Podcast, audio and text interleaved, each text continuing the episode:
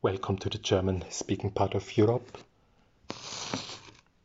Hallo, mein Name im Internet ist sms2sms. Du findest leicht meinen Klarnamen, meine Schneckenpostadresse, meine Telefonnummer. Ich verteidige das anonyme Publizieren. Egal, hiermit oute ich mich. Ich zögerte lange, soll ich mich mit einer Autismus-Spektrumstörung outen? Ich hätte viele gute Argumente dafür.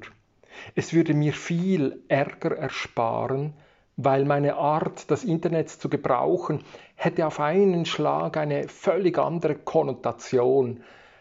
Aber ich habe mich für ein mich drängenderes Outing entschieden.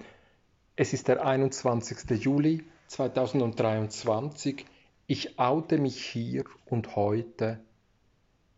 Ich bin ein Zeitreisender. Weil ich gerade in Zürich bin, will ich von meiner Zeit erzählen, in welcher ich hier lebte. Ich kam als 13-Jähriger in die Lateinschule Carolina am Großmünster. Dort lernte ich Konrad Grebel kennen. Wir studierten teilweise zusammen, zuerst natürlich in Basel. Mein Vater hat uns beide dem Erasmus von Rotterdam empfohlen. Ich ging dann weiter nach Triest, traf Konrad wieder in Wien. Für die Messe vom 8. Dezember 1524 zum Hochfest Unbefleckte Empfängnis bin ich schließlich aus Berlin angereist.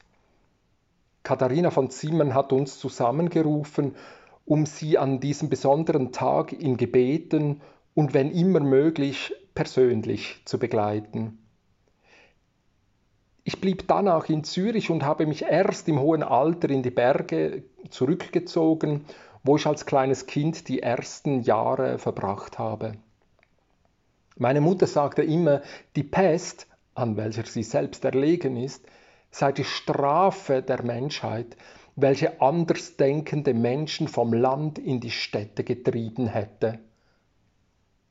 Ich wurde 1498 als Kind eines etwas blinigen Paters aus dem Kloster Disentis und einer sogenannten Kräuterhexe und Hebamme aus der Lumnetia geboren.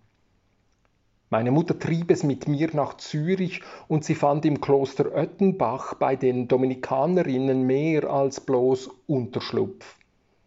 Heute würde meine Mutter wohl leitende Ärztin genannt werden. Ihre Heilkunst war breit anerkannt und in diesem Zusammenhang wurde sie auch von Katharina von Zimmern aufgesucht, geschätzt und entsprechend gefördert. Konkret mir wurde möglich gemacht, was immer sie zu vermitteln vermochte.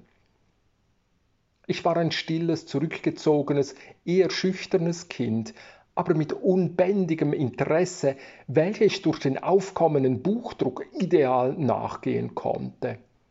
Als Hilfskraft, Austräger und später Korrekturleser der klösterlichen Buchdruckerei der Dominikanerinnen hatte ich schon als kleiner Junge Zugang zu allen Flugblättern der Aktualitäten der Stadt und zu allen anderen, viele verbotene Schriften sowieso. So kam es, dass ich an die Carolina geschickt wurde und dort mit den Kindern der besten, reichsten und einflussreichsten Familie der Stadt bekannt wurde, ich fühlte mich dort sehr einsam. Konrad Grebel wurde mein engster und liebster und innigster Freund. Der Krüppel Andreas Kastelberger oben in Hottingen kam wie Jörg Blaurock aus dem Bündnerland. Wir sprachen den gleichen Dialekt, aber wir spielten nicht nur deshalb so gerne zusammen. Wie Felix Manz am 5. Januar 1527 von der Stadt Zürich in der Limmat ersäuft wurde, stand ich am Ufer und heulte hemmungslos vor Wut. Es war für uns der schlimmste Tag. Wir dachten, der 8. Dezember 1524 sei der Durchbruch. Die Installation von Zwingli als Leutpriester am Großmünster war unser größter Triumph. Der übereifrige in höchster Not aus Einsiedeln passte genau ins Schema, was wir für Zürich brauchten. Tatsächlich war es das Ende.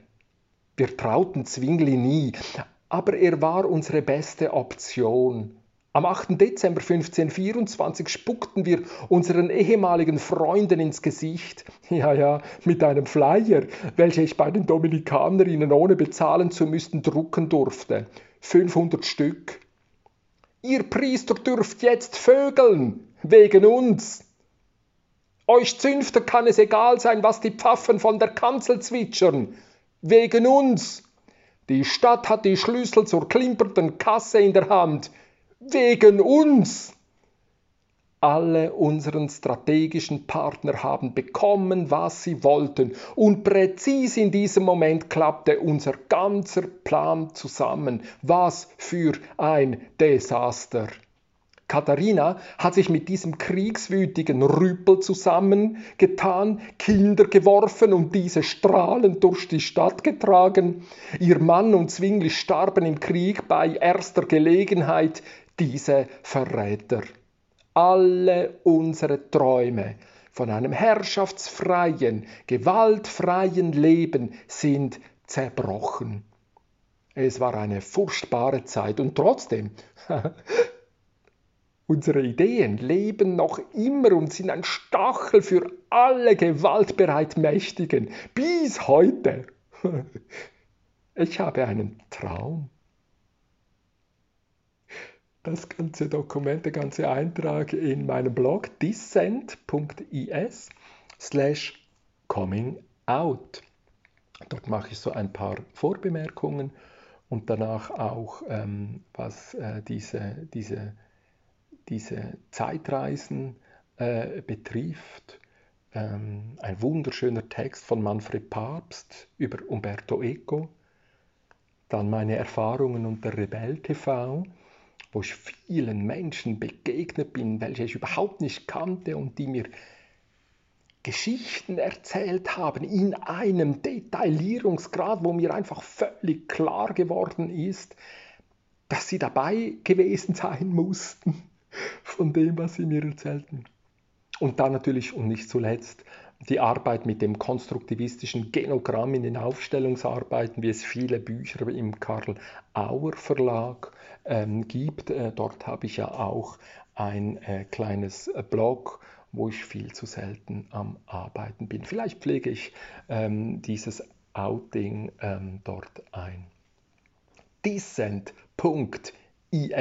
mit allen Links und äh, tralala. Im Namen des Ärgers der Wut und des heiligen Zorns geht hin in Unruhe.